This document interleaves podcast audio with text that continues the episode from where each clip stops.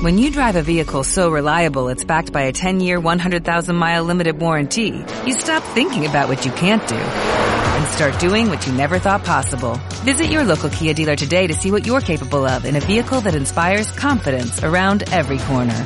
Kia, movement that inspires. Call 800-333-4KIA for details. Always drive safely. Limited inventory available. Warranties include 10-year 100,000-mile powertrain and 5-year 60,000-mile basic. Warranties are limited. See retailer for details.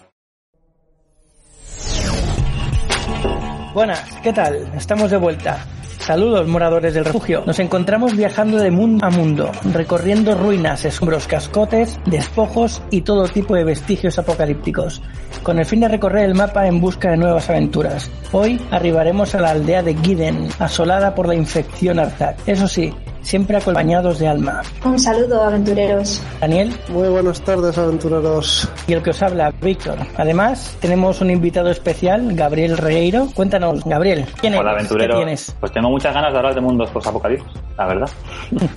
Véndete un poco, ¿qué, ¿qué tienes por ahí? ¿Qué redes sociales tienes? Pues tengo todas las redes sociales, pero la que más utilizo es Twitter. Me podéis encontrar en ellas como arroba Gabriel Regueiro. Muy fácil. Y me entero por ahí que estás también con algo de Jurassic Park, ¿no? ¿Puede ser? Sí, soy cofundador de, de la primera asociación española para la difusión de los dinosaurios en la cultura pop, que se llama Proyecto Nubla, que también estamos en todas las redes sociales como arroba Proyecto Nubla. Oye, eso Perfecto. suena muy bien, ¿eh, Gabriel? Comenta un poco más qué hacéis y esas cosas, porque me ha sonado muy bien. Pues de momento poco, porque como nos la lanzamos a- al público hace casi un año, pues nuestra idea era hacer eventos presenciales y demás, exposiciones de juguetes de parque básico, de libros de, de dinosaurios y demás, pero como no se pudo hacer nada, nos hemos dedicado un poco a- al mundo online, haciendo concursos y sorteos y demás. Un poquito, estamos un poquito parados de momento, pero con muchas ganas de arrancar ya por todo lo alto. Bueno, eso tiene muy buena pinta, ¿eh? Así que ya sabéis, todos los que estáis escuchando este podcast, muy atentos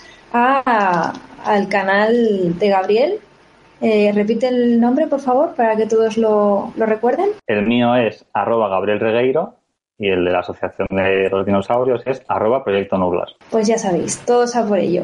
Y pregunto, ¿eh? ¿tenéis pensado ir a algún evento en concreto o crearlo vosotros? ¿Cómo va eso? Pues estamos planteándonos hacer un evento online y hace poco participamos en uno que fue el primer congreso Pangea online que lo organizó el Paco Zoico, que es un divulgador de, de paleontología muy conocido aquí en España. Pero a ver, si algún día se puede volver a hacer eventos presenciales, sí que me gustaría hacer alguno. No, pero crear lo propio, ¿no? En principio no tenéis pensado ir a ninguno que ya exista. No, no, crear lo propio. Ya estamos en contacto con museos y demás para que nos cedan espacios y ahí, pues según lo que se nos ocurra, organizar una exposición con libre acceso para todo el que quiera ir, claro. No, pues yo, vamos, yo voy a seguir, pero ya, bueno, ya os sigo, ¿no? Pero voy a, estar atento para cuando ya se pueda, porque yo soy de los que cuando se va a viajar a cualquier país, lo primero que va a hacer es ir a ver el, el museo de, de historia, donde están los dinosaurios y demás, así que me interesa. Ah, tú eres de los míos, yo hago lo mismo.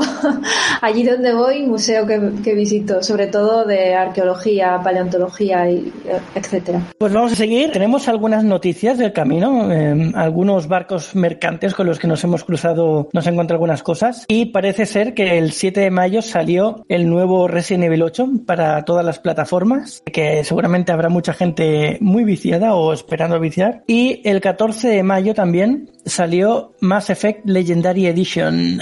Es la remasterización de la trilogía original, que igualmente habrá mucha gente también esperándolo. Y bien, pues tras saludar como es debido y presentarnos ante el templo en ruinas, nos adentramos en busca de un lugar donde acomodarnos y plantar nuestra fogata, donde como es habitual nos sentaremos y hablaremos mientras llenamos nuestros estómagos. En el episodio de hoy hablaremos de mundos postapocalípticos. Pues bien, la ciencia ficción apocalíptica es un género literario o cinematográfico de anticipación que versa su línea narrativa o descriptiva en un probable destino calamitoso o cataclísmico de la humanidad. Con una visión generalmente pesimista, este género describe de manera mag- magnificada los errores que comete la humanidad actualmente y sus consecuencias en el futuro, pero con un final generalmente nefasto. Desde ese punto de vista, se avizora el final de la civilización por una guerra nuclear una plaga o algún otro desastre general terrestre o cósmico. La visión fatídica del fin de los tiempos para la especie humana no es nada nuevo. Varias religiones y creencias mitológicas del pasado y del presente alrededor del planeta presuponen un término abrupto y desolador en la existencia terrena del hombre. La ingenuidad de los, en los autores por desconocer por qué ocurrirán los fenómenos naturales los hacían acudir a soluciones divinas. Me refiero a los autores del pasado. Esto cambió con el avance de la ciencia, el cual dio la posibilidad de separar lo celestial como generador del acabamiento del ser humano en el planeta e insertar nuevos motivos, como pueden ser pestes traídas del espacio exterior o creadas en laboratorios, armas cuyo poder de destrucción arrasarían con la vida humana o por lo menos con su sistema de vida, o máquinas que una vez igualadas a sus creadores someten a estos o los exterminan. Este nuevo género floreció obviamente en la literatura literatura, pero no tardó en conquistar el área del cine, donde se ha hecho más popular y donde a todos, por supuesto, nos es más fácil verlo y entenderlo, ¿no? Porque nos enseñan imágenes de todo esto que, se les ocurre. ¿Cómo lo veis este género? ¿Os gusta? Bueno, yo creo que el género postapocalíptico es un género que gusta a casi todo el mundo, incluso si no le va mucho el tema fantástico o incluso si no le va mucho la ciencia ficción. ¿Por qué? Porque es un género que enraiza mucho con eh, el mundo cotidiano, con el mundo que todo el mundo conoce, pero con la salvedad que este mundo ha sido prácticamente destruido o modificado, como tú has dicho, por muchísimas razones. Entonces, hay un nexo muy fuerte entre la realidad y este panorama desolador que, como bien has dicho, es muy pesimista, porque de otro modo sería una utopía, y que atrae por esa misma causa, porque eh, este, este ámbito de, pesimismo, de, survival horror, por así decirlo, eh, que lleva anejo todo este mundo posapocalíptico, pues eh, es muy interesante, siempre resulta muy interesante. Por eso, pues bueno, tenemos tantos ejemplos en el cine, en las series, algunas de las series más conocidas, tipo Walking Dead, es un mundo posapocalíptico, en este caso por una plaga de zombies. O eh, Terminator, que todos los conocemos. Y no solo eso, en el mundo de los videojuegos es campo abonado porque igualmente el tema survival horror es muy interesante siempre para jugarlo y es una temática que gusta mucho. Entonces yo creo que, que sí, bueno, a mí me encanta eh, y supongo que a casi todo el mundo le gusta en general. Bueno, a mí es un género que me encanta, tanto en, en cine, en literatura, en videojuegos sobre todo es donde más quizás lo he explotado, porque todos saben ya que me encanta el tema de los videojuegos. Y pues una de las noticias que hemos dicho hoy, que es la del Resident Evil 8, yo tengo muchas ganas de poder meterle mano por el hecho de que los survival horrors me, me gustan mucho y la saga Resident Evil siempre me ha gustado. Espero que este siga gustándome. Y lo que decís de que este género, a pesar de tener ciertos toques de fantasía en muchos casos y demás, gusta más o o no repele tanto el llamarlo fantasía porque son situaciones que sí, que en algunos momentos se añaden cosas fantásticas, pero que pueden llegar a darse eh, situaciones en el mundo real. O sea, una guerra nuclear que puede dejar desolado el mundo y dejarlo posapocalíptico es algo que puede ocurrir en la vida real, no es algo fantasioso. Y yo creo que porque tiene ciertos matices más de la vida real, quizás es por eso que hace que no choque tanto como fantasía. Cierto, incluso ni siquiera mm, una catástrofe nuclear, sino por tal y como vamos de contaminación y demás, fácilmente podemos llegar a un mundo posapocalíptico. Se me ocurre, por ejemplo, pensar en la película de Wally, de Pixar. Esa me parece una de las mejores películas posapocalípticas que hay y me parece muy creíble la historia que cuenta de cómo acabará el planeta Tierra. Totalmente de acuerdo, sí, sí, he puesto el ejemplo de la guerra nuclear, pero son cosas que pueden llegar a darse sin irnos a virus, ni a mutaciones, ni nada. Que eso ya puede entrar más en el tema más fantasía, del cual me encanta pero a la gente que no le guste tanto la fantasía, este género le acaba trayendo porque tiene matices de cosas que pueden llegar a ocurrir en el mundo real, que esperemos que no. no, esperemos que no. Inclusive en este género ya no serían solo eh, causas de, la humanidad, sino que entraría todo el tema de los desastres naturales, como por ejemplo la llegada de una nueva glaciación eh, que dejase todo el mundo devastado, como de hecho ocurrirá, porque como sabéis... Eh, en nuestra historia eh, hay más periodos glaciares que interglaciares. Ahora mismo estamos en un interglaciar.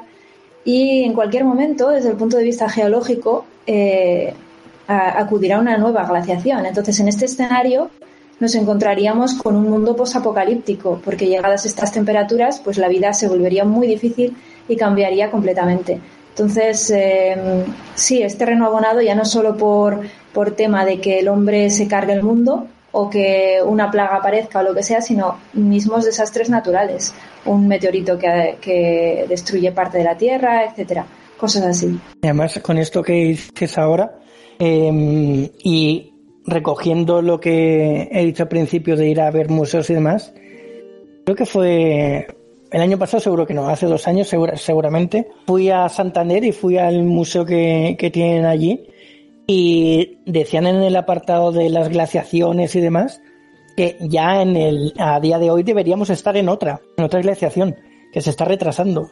Así que no sé hasta qué punto el hecho de que estemos provocando o no el, el cambio climático nos está beneficiando para que no haya esta glaciación que nos debería estar Bueno, porque el tiempo geológico es eh, muy relativo. Lo que a nosotros nos parece muchísimo, muchísimo tiempo, en, ámbito geológico es un suspiro. Entonces puede que se haya retrasado un poquito más por numerosas causas físicas. No creo, bueno, no lo sé hasta qué punto la acción del hombre puede estar retrasando este proceso, pero eh, yo pienso que es más simplemente pues, pues eso, un, retraso o una mala apreciación de cuándo debería ser la próxima glaciación. En cualquier caso, no nos desviemos del tema. Eh, en este en este mundo, imaginaos el, caos que se produciría y cómo tendríamos que sobrevivir. Eh, la humanidad entera tendría que mm, circunvalarse a la zona del Ecuador para evitar estas, estas bajísimas temperaturas los océanos se congelarían, etcétera. O sea, sería un, un caos. Esto podría ser precisamente pues una nueva saga de libros, películas, eh, bueno, cualquier cualquier terreno abonado para, para este tipo, para este género eh, podría darse. Para esto tenemos como ejemplo el, el día de mañana. Ejemplo. Sí, por ejemplo. Una película bastante chula. A mí me gusta mucho, la he visto varias veces. Vamos, refleja un poco qué pasaría, eh, cómo se empezaría a congelar todo sobre, eh, por los polos hacia el Ecuador. Y lo que tú dices, la, la, parte del Ecuador sería la menos fría y se acumularía ahí pues casi toda la humanidad. Estaba pensando en, otras películas así también de, del fin de, del mundo, por así decirlo, por causas geológicas. Y se me, se me venía la idea de que son todas iguales al final la de 2012, la de Geostorm, por ejemplo, que la vi hace poco. Son dos películas casi calcadas, en las que al final la solución siempre es la misma, la de que les saben unos pocos, elegidos a dedo, y los demás que, se apañen como puedan. Bueno, al final en estas películas se mezclan mucho la, la, bueno, la sociedad que tenemos, ¿no? El, el hecho de que los poderosos y los ricos eh, al final son los que se salvan porque tienen los medios para, para colarse donde, donde haga falta y los pobres pues son los que mueren porque no se pueden mover de casa o, o porque ni siquiera se enteran de que hay un bote salvavidas para en el que salvarse, así que... Sí, muchas veces es que ni se enteran, y si llegase a ocurrir ni nos enteraríamos. Seguramente no. Sí, normalmente en estos mundos posapocalípticos lo que sucede es que gran parte de la humanidad ya ha muerto y los que quedan son los que narran la historia. Es una de las particularidades que tiene. Recuerdo ahora la de Soy leyenda, eh, es otra película bastante buena. Y bueno, la película narra el, protagonista, las aventuras que tiene en el mundo solitario, la ciudad donde está, que está completamente vacía, está solo él. No diré que es chulo porque es un poco, pero vamos, el, entorno es curioso. Es muy buena, pero la locura que tienes que pillar de creer que eres el único que está de acuerdo o que no ha sido infectado en todo el planeta tiene que ser bastante duro. ¿eh? Y además es muy curioso el, cómo empieza la película, porque empieza, si recordáis, con las noticias, ¿no? Que sale una doctora diciendo, sí, hemos descubierto la vacuna contra, contra el cáncer, creo que dice. O... Sí, la cura contra el cáncer, sí. Y es la propia vacuna la que provoca todo, todo ese caos, que se transformen los humanos en los bichos esos y se carga casi toda la población mundial. Así que curioso también eso. Yo creo que de este género, otra característica muy notable que podemos encontrar Es que, y también es eh, en parte lo que le da la gracia y lo que a la gente yo creo que también le gusta, es que el entorno, lo que vemos, eh, lo que está sucediendo en este mundo posapocalíptico, echa, pone patas arriba, echa abajo todo lo que ya conoce la gente. Es decir, la legalidad cambia, la forma de, relacionarse socialmente es totalmente diferente. Eh, empiezan a darse pues de nuevo situaciones eh, medievales, situaciones incluso propias de la prehistoria. Em, bueno, hay una, serie de, cambios en lo que es el entorno que hacen tan entretenida, eh, tan entretenido este género, por eso, porque la, persona se puede imaginar eh, lo que sería el mundo si se diese esa situación y cómo de forma figurada, porque tampoco sabemos cómo sería realmente si se esa situación, pero de cómo mm, figuradamente podría desenvolverse todo. Entonces, parte de la gracia es esa. Eh, vemos que, yo qué sé, eh, deja de haber tribunales, deja de haber eh, mm, normas sociales, empiezan a haber de nuevo caudillos, señores de la guerra. Esto lo vemos, por ejemplo, en Mad Max. hay muchísimos ejemplos. Entonces, yo creo que eso es parte de la gracia de estos mundos posapocalípticos que al final se van creando, en vez de... dentro de la civilización se van creando grupos, dejan de ser ya países y van creándose pequeños grupos de personas donde van eso, unos teniendo más peso que otros en, en cuestiones de decisiones y demás y el resto se tiene que dejar llevar. Sí, de hecho, en cierta manera es una regresión a la edad oscura, por así decirlo, un poco con lo que se dio en la Alta Edad Media, tras la caída del Imperio Romano, cuando toda, todos los pueblos empezaron a, dividirse, ya no, ya no se vivía en ciudades prioritariamente, y se pasó a vivir en feudos, con un señor feudal que era el que erigía las normas, el que dictaminaba lo que tenías que hacer, cómo vivir y cómo morir incluso, y, por así decirlo, es como una regresión a ese estado, ¿no? Es como la muerte de, de, la, de la luz y la vuelta a la oscuridad. Y es en este, en este entramado donde encontramos el meollo de estas historias posapocalípticas. A mí me parece mm, curioso también, eh, la mayoría de estas películas se basan en la aventura que tienen el protagonista o los protagonistas una vez ya están dentro de, del apocalipsis. Eh, normalmente se los presentan ya dentro del apocalipsis. En algunas otras eh, explican el cómo pasa y lo viven y demás. Pero a mí lo que me parece curioso y, y, no lo no me di cuenta o no lo aprecié hasta bastante más adelante es la el uso de la tecnología como puede ser en la en la película de eh, El planeta de los simios, pero de las nuevas, las que el protagonista pues tiene al simio y lo y, lo va cuidando y entonces hace su amigo y es las últimas películas. Hay un par de escenas en las que se ve que necesitan electricidad para volver a utilizar pues la tecnología que, tenían antes del apocalipsis y se van a una presa, intentan arreglarla, ponerla en funcionamiento y demás. Este tipo de, de cosas junto con videojuegos a los que he jugado que, son así de supervivencia y demás, cuando hay un apocalipsis y se reduce la población mundial o la población de, de un de una parte del planeta, todos esos servicios de luz, de gas, de, todo lo que, se, lo que se utiliza actualmente, pierden esos trabajadores. Entonces, cuando hay una población tan reducida, es casi inviable el, el retornar a, al, a lo que había antes del apocalipsis porque es que no hay gente suficiente para que todo funcione. Entonces, en muchas películas se intenta eso, eh, volver a la normalidad, pero es que en algunas se dan cuenta y en otras ni siquiera lo mencionan, que no son suficientes, no tienen tanto personal como para que todo funcione y todo vuelva a la normalidad. Ah, se ha reducido tanto la población que es inviable en, en ese momento que, que puedan volver a la normalidad de antes del apocalipsis. Ella no es solo por el tema de la cantidad de gente, sino más bien porque no hay especialización de trabajo. Es capaz de hacer cada tarea. Claro, eso, eso además. Igual el, número de gente que son en, en un grupo sí que les da para activar varias cosas, pero claro, es eso necesitan que en ese grupo haya especialistas. Si no lo hay, da igual que sean muchos. O tienen que aprenderlo, que eso es otra, ¿no? También puede ser, pero ya requiere más tiempo para volver a la normalidad, entre comillas. Claro, es que la mayoría de nuestras profesiones realmente mm, están hechas para nuestra sociedad tal y como la conocemos. En el momento en el que no hay, por ejemplo, Internet, el 25% de las profesiones actuales no valen para nada. Y aunque trabajes en una central eléctrica, que no sepas cómo funciona la central eléctrica completa. O sea, volver a, con, con una reducción drástica de la población, querer continuar la vida que tenemos o algo parecido, completamente inviable. O sea, hay que buscarse unas alternativas como con paneles solares y entender cómo funcionan, aprender a usarlos, porque si no es que no, no sale adelante una, la vida, por así decirlo. Y sobre todo que en estos mundos lo que hay es una gran desorganización y un desorden social enorme.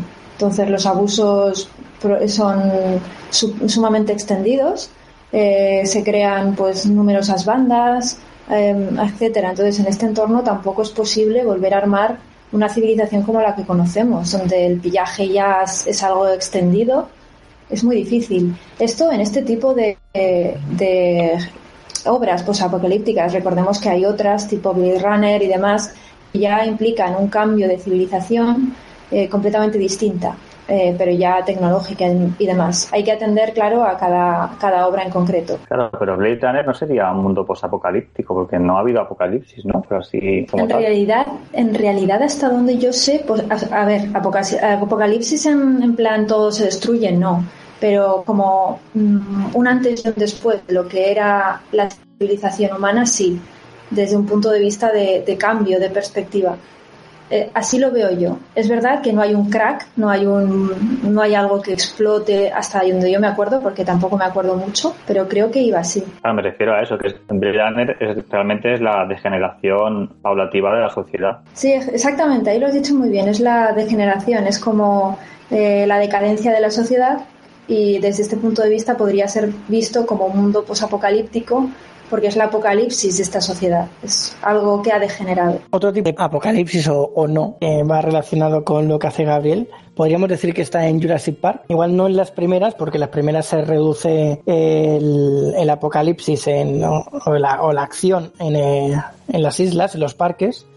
Pero sí que hay una película en la que llegan los dinosaurios a la ciudad y se desata un poco el caos. ¿Podríamos entenderlo como un pequeño apocalipsis? Yo creo que más como un pequeño apocalipsis es como un aviso a como se os vaya de la mano, sí que vendrá un apocalipsis. Sí, es un cambio de paradigma. El aviso de ojo con lo que tocáis y lo que hacéis. precisamente lo que planteas, Víctor, yo creo que es lo que en la siguiente película, la de Jurassic World Dominion, es lo que va a suceder, que, que los dinosaurios han florecido en el mundo como lo, en el mundo normal, no en una isla solo. Y habrá que aprender a convivir con ellos. Sí, yo creo que en el, en el contexto, perdona, en el contexto de Jurassic Park eh, sería un pre-apocalipsis más que un post-apocalipsis.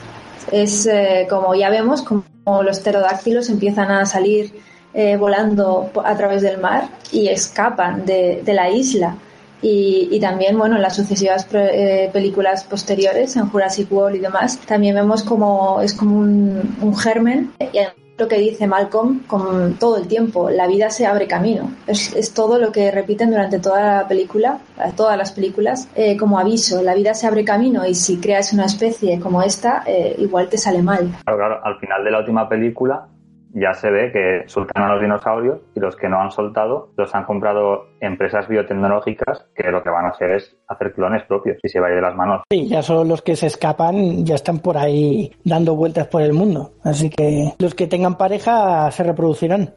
Sí, porque ya hemos visto que el hecho de que fueran todo hembras no les sirve de nada.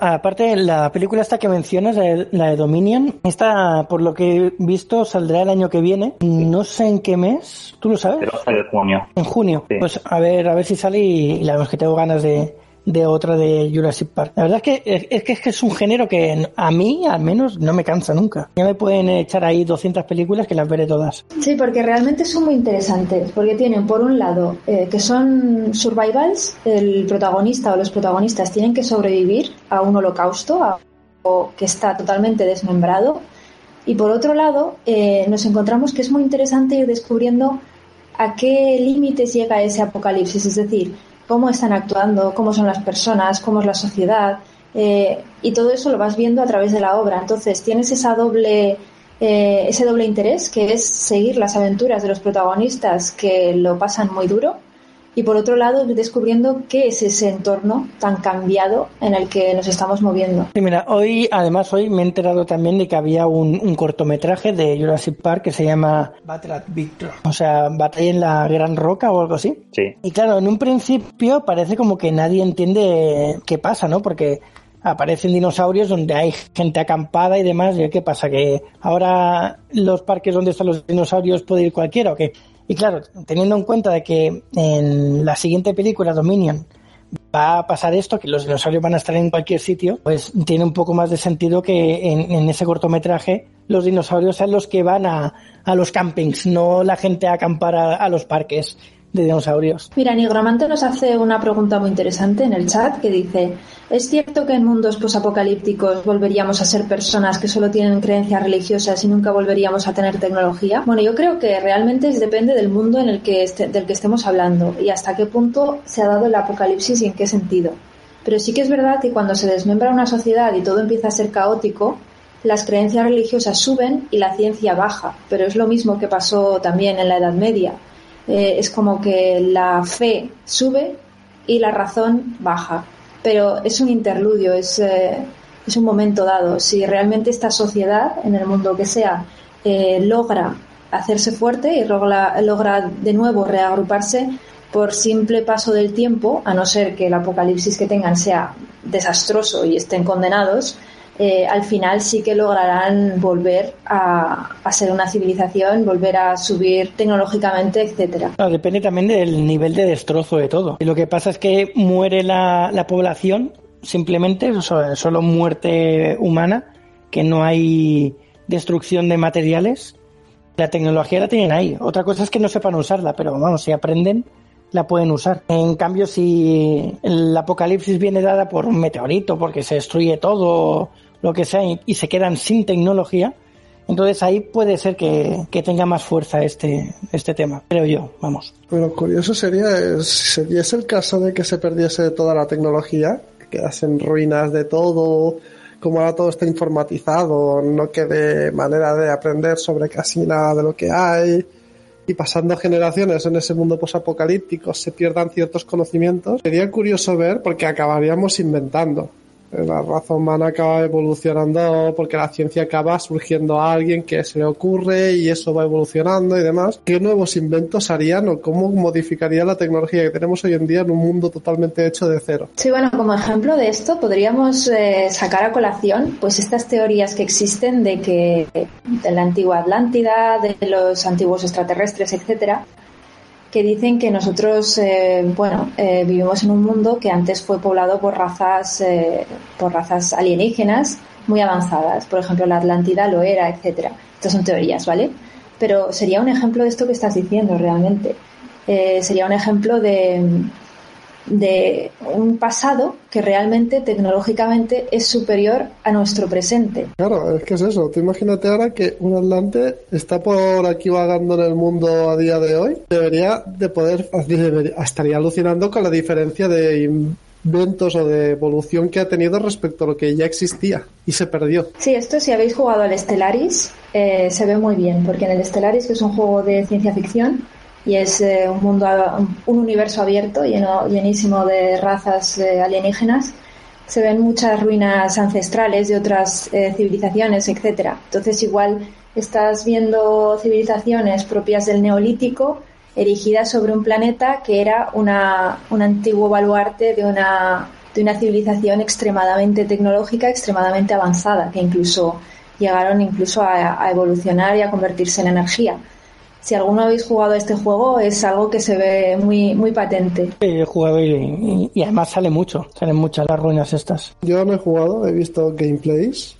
Me gusta el estilo de juego, pero son estos juegos en los que tienen tantos submenús y tantas cosas que aprenderte que acabo pensando que me agobiaría y nunca he llegado a comprármelo y eso que me llama la atención. Pues yo no lo conocía, la verdad. Mm, Es como un Es- Civilization, pero del espacio. Y más mucho más grande y mucho más, eh, con mucha más envergadura. También es mucho más difícil de jugar. Ese me gusta a mí bastante. Además, cuando abres el mapa y ves eh, toda la galaxia que, que tienes por descubrir, madre mía, ¿eh? pequeñito no es. A mí se me ocurre un ejemplo también parecido a ese, que es el de en la máquina del tiempo, la, la raza de los Eloi, que están viviendo en, en nuestro- en lo que fue nuestro mundo, con todos los restos de nuestra civilización que queda, y aprenden a hablar nuestro idioma, el idioma, el inglés, a través de piedras, de monumentos. Sí, es un ejemplo fantástico de todo esto. Realmente es como una es, es como ver la evolución del planeta que va de adelante hacia detrás y detrás hacia adelante. Y, y sí, efectivamente. Bueno, ya, y a día de hoy tenemos eh, que van encontrando los OPAs, ¿eh? esos objetos que están fuera de su tiempo, supuestamente, que han encontrado martillos y clavos de 2000 o 3000 años antes de que se inventase, entre comillas, el martillo y el clavo, o la máquina de antiquitera esta que, se ve que se podían predecir pues alineaciones estelares y demás con, con la máquina esta. Hay, hay un montón de objetos que nos están diciendo que antiguamente había un conocimiento que no se tenía que no se tenía en cuenta. Eh, lo tenemos actualmente y en muchas ocasiones eh, aún con nuestra tecnología de, a día de hoy no hemos llegado a esa tecnología que, que hemos visto que hay. Como por ejemplo tenemos lo de las, las pirámides. Hay muchas eh, teorías de cómo se han construido, pero no se sabe cómo se ha construido.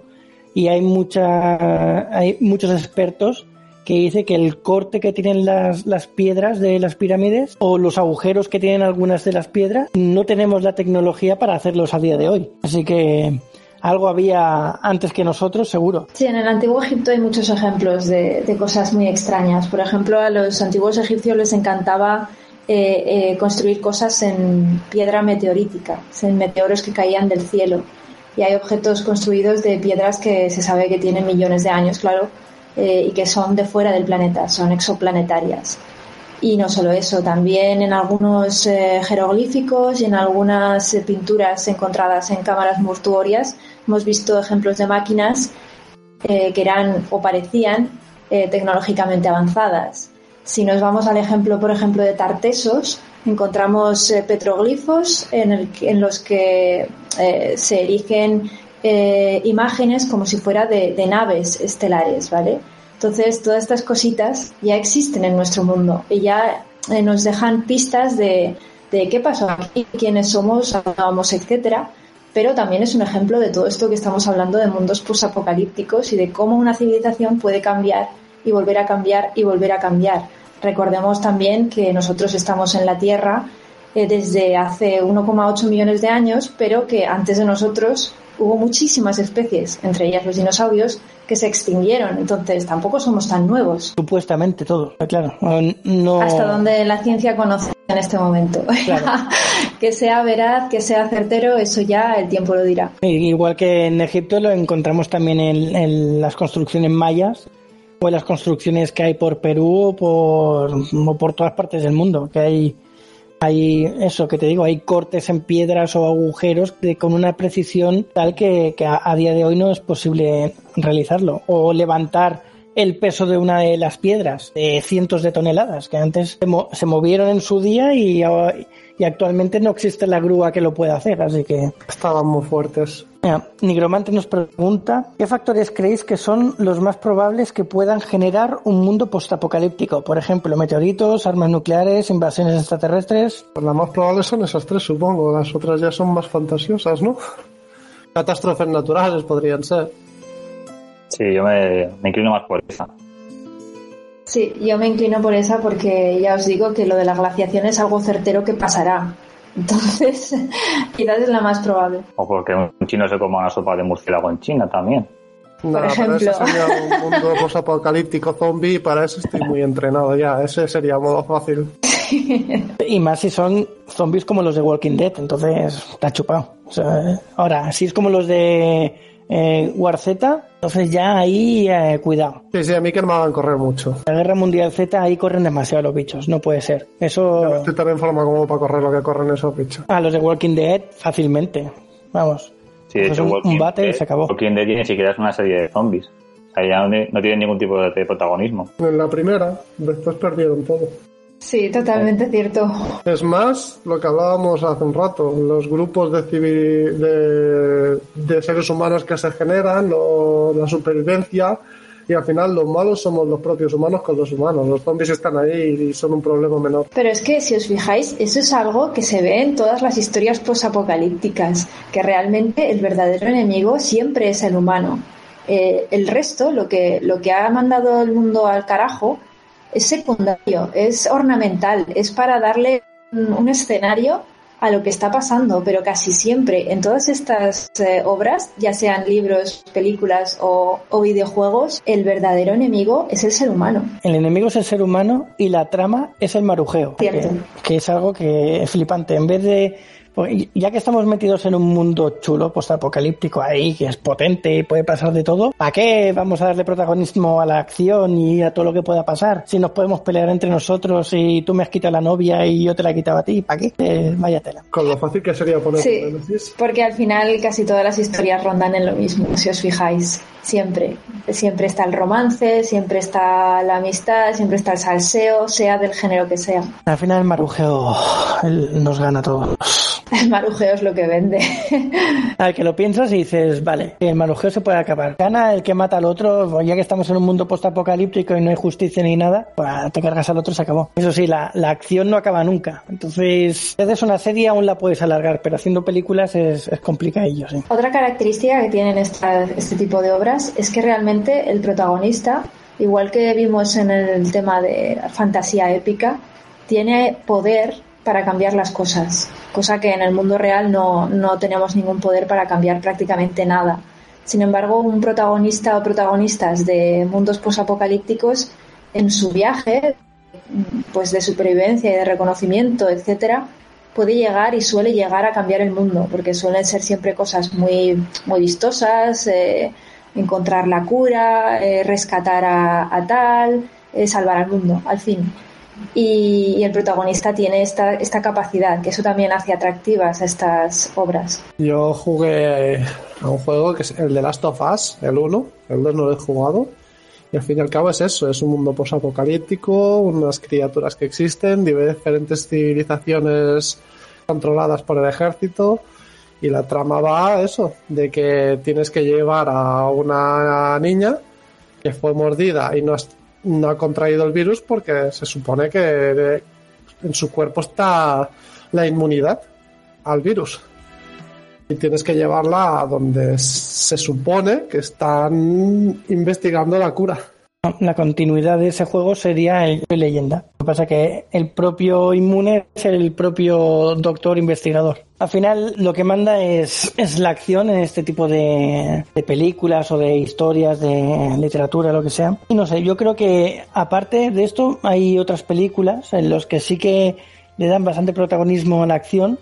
También obviamente hay drama social y hay de todo, como puede ser los Juegos del Hambre. Los Juegos del Hambre, vamos, está todo montado de manera que, ganan siempre los ricos y los pobres pues son los que se, se arriesgan. Pero vamos, nos cuentan en la historia o en el lore de la película que todo viene dado por una guerra que hubo bastante grande y, y formaron pues los distritos en los que están para se mantenga la paz que, que, tienen en ese momento. Y de ahí los Juegos del Hambre, ¿no? Y ahí, una vez más, encontramos otro ejemplo de salseo, y es que los Juegos del Hambre no dejan de ser un reality show. Mm, correcto. Y lo que decía, ¿no? Que está todo montado como para que los ricos sigan siendo ricos y los pobres sean los que se matan. Es lo de siempre, pero vamos, que se mezcla un poco con el, con el mundillo de este género y nos cuelan todo esto, todo el salseo este. Pasa también en Divergente. Divergente pasa igual. Están metidos en una ciudad destruida y tienen hechas las, las diferentes casas de las que están cada uno y al final pues tienes el, el salseo de que la que manda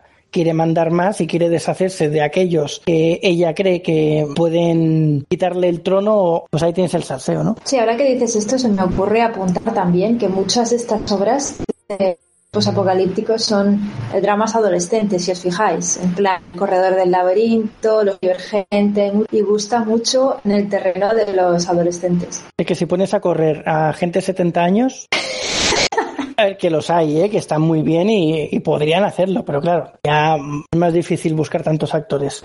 Mira el Sí, mundo sí, de Eli, el, el libro de Eli, perdón, que es un hombre ya un poco mayor y ciego. Es un buen ejemplo el mundo del el libro del libro. El libro, el libro, sí, perdón.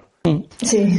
Pues a mí esa película no sé por qué no me, no me gustó. A mí sí que me gustó porque me recordaba mucho al Fallout. A mí me gustó por lo que has dicho tú, de que me recordaba bastante al mundo Fallout y porque el actor salvaba, pero sí que es verdad que la trama fue muy lenta y bastante aburrida. Eh, vamos a dejar por aquí este tema, este episodio.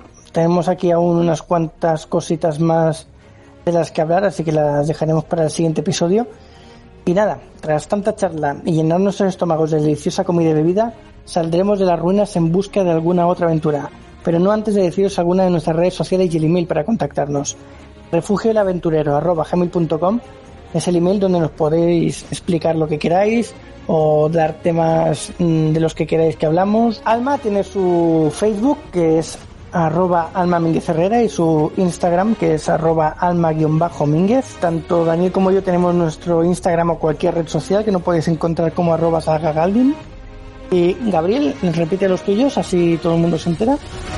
Son arroba Gabriel Regueiro, tanto Twitter como Instagram o Facebook. Y arroba Proyecto Nublar en Twitter, bueno, en cualquier red social también, ¿no? Cualquiera también, sí. Vale. Pues ahí los tenéis todos. Muchas gracias por escucharnos y nos vemos pronto en el siguiente programa de Refugio del Aventurero. Acordad de cerrar la puerta al salir que hace frío y buen viaje, aventureros. Buen viaje, aventureros. Ir con cuidado en el camino, aventureros. A más ver, aventureros.